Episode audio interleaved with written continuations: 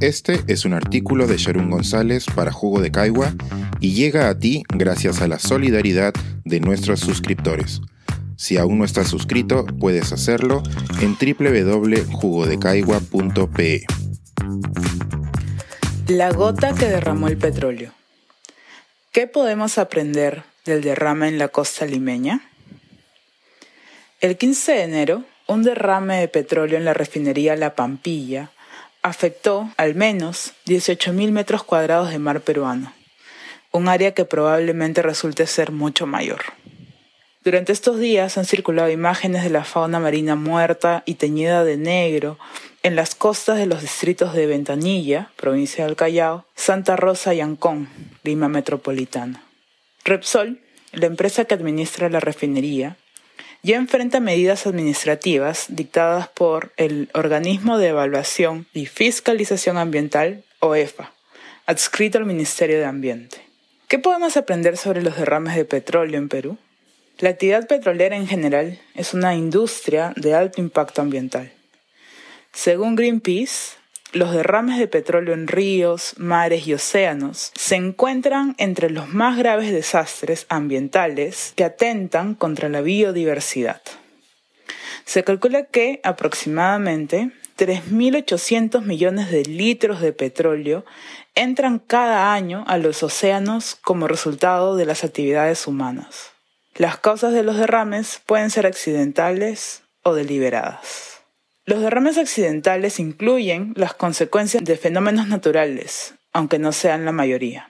Un porcentaje de derrames de petróleo, 8% de acuerdo al mismo informe de Greenpeace, se debe a causas naturales. Este es el caso de la catástrofe de este fin de semana en Lima. La erupción en Tonga, a 10.000 kilómetros de distancia, ocasionó oleajes anómalos en Perú. El incidente ocurrió mientras un buque intentaba descargar barriles en condiciones adversas y colisionó con el terminal.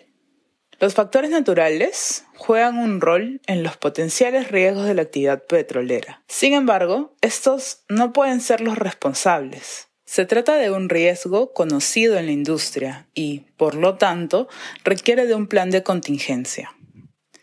Las autoridades medioambientales investigan más a fondo cuál era este plan en el caso de la refinería y por qué no se efectuó a tiempo. También queda pendiente responder por qué continuaba la actividad en las costas pese a la alerta internacional de tsunami en el Pacífico. Así como los fenómenos naturales, hay otras causas más frecuentes de derrames de petróleo. No es la primera vez que sucede un derrame de petróleo en el Perú. Tampoco es el primer derrame de petróleo de Repsol. En el 2013, la Dirección General de Capitanías y Guardacostas, DICAPI, y la OEFA detectaron un derrame de 195 barriles de petróleo en el mismo terminal afectado este fin de semana. Esta vez el impacto se ha sentido cercano a la capital del país. Usualmente el escenario es otro.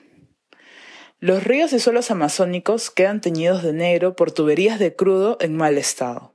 Durante la pandemia, Convoca.pe registró al menos 14 derrames de petróleo en el país.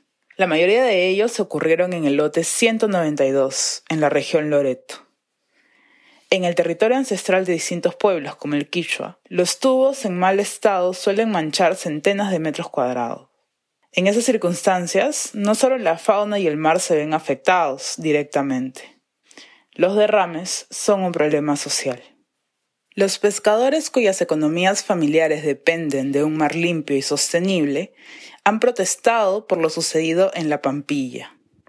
De forma parecida, protestan las comunidades que pasan días recogiendo el petróleo y depositándolo en bolsas cuando es posible. Cuando no, el petróleo fluye al río donde coexisten los peces de los que se alimentan y el agua que beben. Un informe de Servindi relata que la mayoría de derrames en Perú, el 35.2%, son ocasionados por actos de sabotaje o atentados de terceros contra las compañías petroleras. El 32% es ocasionado por falta de mantenimiento. Por otro lado, de los 190 derrames ocurridos en 20 años, 13 fueron por falla de accesorios o conexiones. 7 por causas externas, 18 por causas naturales, 5 por fallas de construcción y 8 por fallas operativas. Los actos de sabotaje son un tema digno de atención, tanto como la responsabilidad de las empresas que no previenen el riesgo de derrame. Como recordamos, una de las conclusiones de la COP26 sobre cambio climático es la necesidad urgente de reducir el consumo de hidrocarburos como el petróleo por ser altamente contaminantes. Los derrames son solo parte de sus consecuencias en el medio ambiente. La cuestión de fondo es cómo y cuándo daremos el giro a otras fuentes de energía que nos mantengan a salvo a corto y largo plazo. Este es un artículo de Sharon González para Jugo de Caigua y llega a ti gracias a la solidaridad de nuestros suscriptores. Si aún no estás suscrito, puedes hacerlo en www.jugodecaigua.pe.